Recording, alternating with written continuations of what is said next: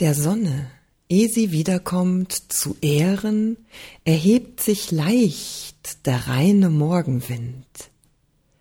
Wasser und Erde, siehe, sie erwehren sich schon des Schlafes, der das eine Lind hinrinnen ließ und stärker, lichterloher die andere blühen machte. Im Geäst jubeln die Vögel, die's nicht ruhen lässt, und wer vorübergeht, wird davon froher. Und Nymphen in den kühlen Wiesen, die noch Mondschein haben, sind sie schon am Spiele. Günstiger Frühwind, wenn es dir gefiele, dass ich mich selbst auch neu an dir belebe. O, tu nur, dass sich meine Sonne hebe, und du sollst sehen, ich werde schön wie nie.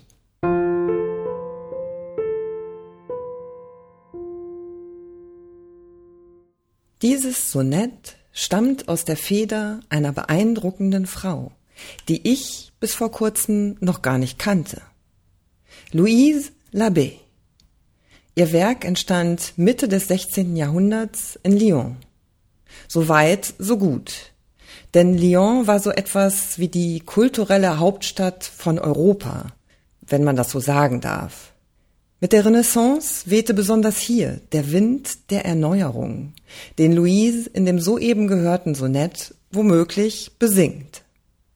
Sie bewegte sich in der Tradition der petrakischen Liebeslyrik, kannte die männlichen Vertreter der sogenannten Plejad zum Teil persönlich und wurde prägender Teil der Lyoneser Dichterschule.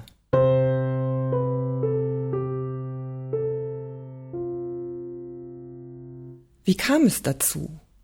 In einer Zeit, in der Leben und Kultur von Männern bestimmt wurden.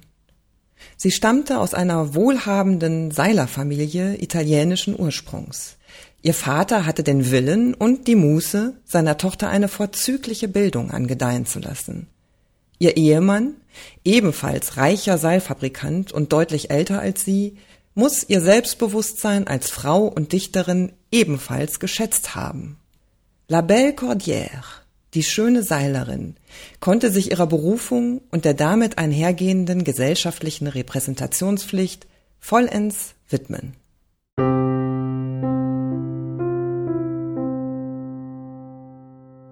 Ach, meine Liebe, werft sie mir nicht vor, ihr Damen, dass mich tausend Brände brannten und tausend Schmerzen mich ihr eigen nannten und dass ich weinend meine Zeit verlor.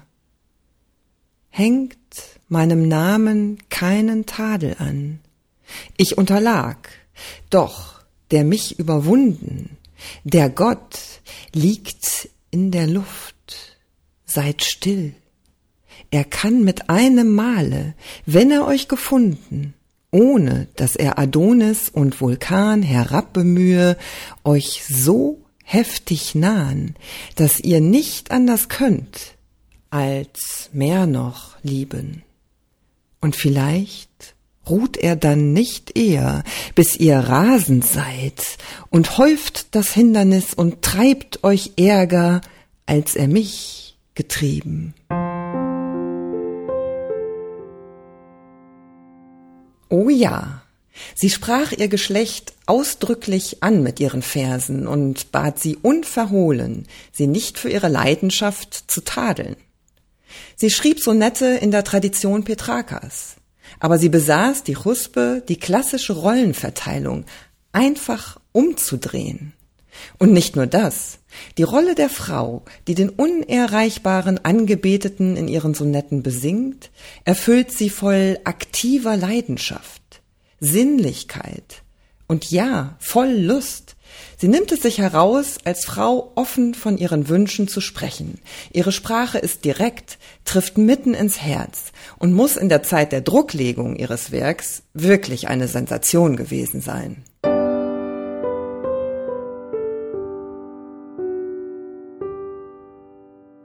Küss mich noch einmal, küss mich wieder, küsse mich ohne Ende. Diesen will ich schmecken, in dem will ich an deiner Glut erschrecken, und vier für einen will ich. Überflüsse will ich dir wiedergeben. Warte, zehn, noch glühendere. Bist du nun zufrieden? Oh, dass wir also kaum mehr unterschieden, glücksströmend ineinander übergehen. In jedem wird das Leben doppelt sein. Im Freunde und in sich ist einem jeden jetzt Raum bereitet. Lass mich Unsinn reden. Ich halt mich ja so mühsam in mir ein und lebe nur und komme nur zur Freude, wenn ich aus mir ausbrechend mich vergeude.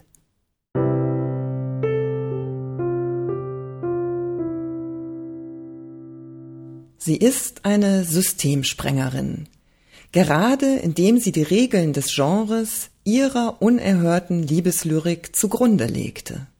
Und genau diese Freiheit legt sie in ihrem Buch allen Frauen im Geleitwort an die Dichterfreundin Clémence de Bourg ans Herz.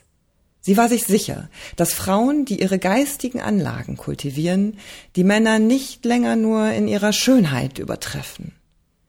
Sich aus sich ausbrechend, vergeuden, das ist ihr Ideal der modernen Frau. Das führte leider auch dazu, dass sie nach dem 16. Jahrhundert einfach der Vergessenheit anheimfiel. Denn es hatte sicher auch damit zu tun, dass sie sich Feinde machte mit ihrem unkonventionellen und selbstständigen Lebenswandel. Von dem Reformator Calvin wurde sie um 1560 öffentlich als ordinäre Hure geschmäht.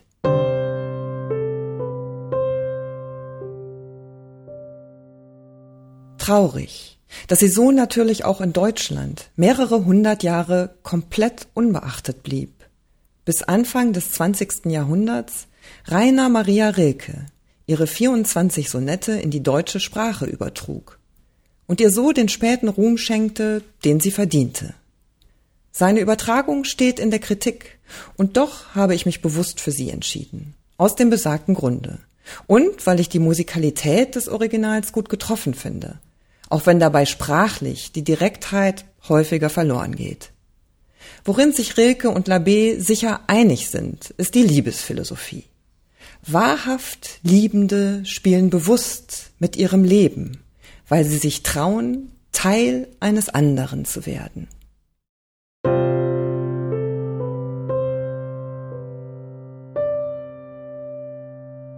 Keiner je Odysseus oder wer sonst findig war, von diesem anmutvollen und hohen Gott so drängende Beschwer, wie ich sie leiden muss, vermuten wollen. Denn du hast, Liebe, mit dem Blick mir fast die Brust durchbohrt, und mein von Glut und Speise berstendes Herz ist jetzt auf keine Weise zu retten, wenn du selbst kein Mittel hast. O wunderliches Schicksal über mir, als war ich von dem Skorpion gestochen und hoffte Heilung durch dasselbe Tier. Ich wünsche frei zu sein von meinen Nöten und doch mich ihrem Grund zu unterjochen. So bleibt kein Ausweg mehr, es wird mich töten.